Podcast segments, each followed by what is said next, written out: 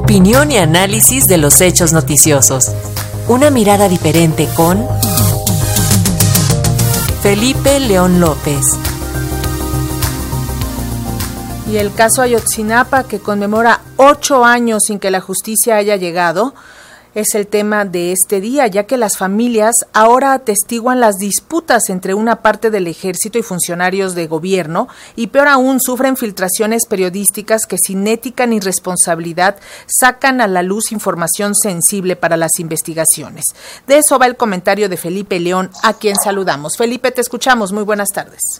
Buenas tardes. Pues sí, la publicación de una columna y un hilo en la red Twitter de la periodista del Diego Reforma, Penilé Ramírez, una parte del, informe de la Comisión para la Verdad y el Acceso a la Justicia del caso de Yoxinapa, sin testar, provocó revuelo en las redes sociodigitales y gran parte de la prensa de opinión en estos días. Posiciones divididas de periodistas y formadores de opinión a favor y en contra entre el bien y el mal, entre lo ético y lo políticamente correcto. Nada así había ocurrido desde enero del 2009 cuando Julio Scherer, el legendario director de proceso, publicó una fotografía y una entrevista al narcotraficante Ismael El Mayo Zambada y a sus críticos que le cuestionaban la falta de ética les respetó si el diablo me da una entrevista me voy al infierno y que no eso parecía acabar con una discusión que no correspondía. Ocho años de la, de la trágica desaparición de los normalistas de Yoxinapa en el municipio de Iguala, tres narrativas disputan el consenso de la colectividad mediática de las redes y sus juicios a priori, la de la Procuraduría de Peña Nieto, la de la comisión encabezada por Encinas y la del ejército. El periodista, el periodismo y los periodistas en medio de esta disputa, muchos como instrumentos de algunos de estos actores y otros muy pocos para ayudar a despejar las dudas que se tenían y que ahora se van sumando más. Peor aún, a ocho años el Estado de Derecho está haciendo agua. Un ex procurador general detenido, un ex fiscal prófugo, un procurador de Guerrero exonerado, un exgobernador que no ha sido citado a declarar y ni tampoco ningún líder político. Y hoy se suma el hasta ahora fiscal del caso Omar Gómez, quien renuncia por diferencias con la Fiscalía General de la República y por las filtraciones que se han dado.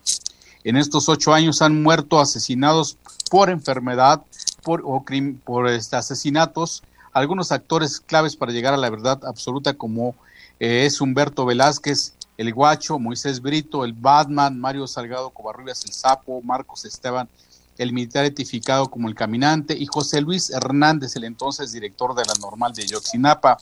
Las filtraciones de documentos, conversaciones e información obtenida extralegalmente es una práctica política y jurídica tan añeja como la historia misma del periodismo.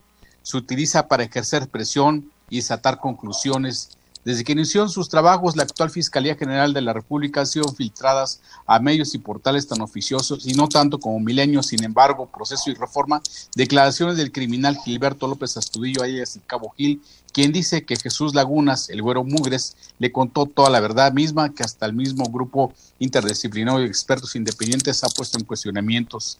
Hace poco el mundo periodístico celebraba el medio siglo del famoso Watergate, el caso de espionaje político que le costó la presidencia a Richard Nixon. Gracias a las filtraciones de documentos especiales, también ha sido posible conocer la conexión Irán-Contras y de, con el cártel de Guadalajara, que por poco toma la presidencia del Ronald Reagan y la vulneración de comunicaciones privadas consideradas razones de Estado por los Estados Unidos, es que Julian Assange enfrenta también una actual circunstancia. Sin embargo, esta práctica de filtraciones dolosas también han sido utilizadas para denostar o dañar la reputación de figuras públicas, sobre todo si están en campaña.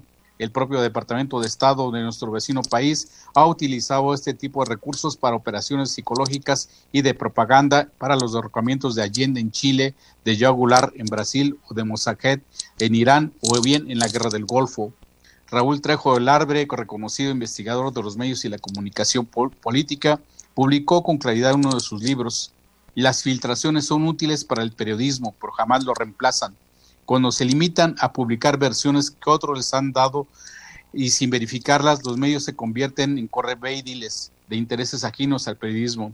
Las filtraciones pueden ser recursos siempre de excepción para seguir la pista de asuntos que de otra manera no habrían sido conocidos. A partir de ellas, el periodismo profesional coteja, contrasta, corrobora, es decir, investiga amigos de Radio Educación, más allá de las pontificaciones de periodismo políticamente correcto y desde las disfuncionalidades de las investigaciones, los padres de, los 43 normalistas el día de ayer difundieron su posicionamiento en el cual condenan todas estas filtraciones y el manoseo político que hay detrás, pero piden lo que vienen exigiendo desde hace ocho años, apagar su sed de justicia y la verdad.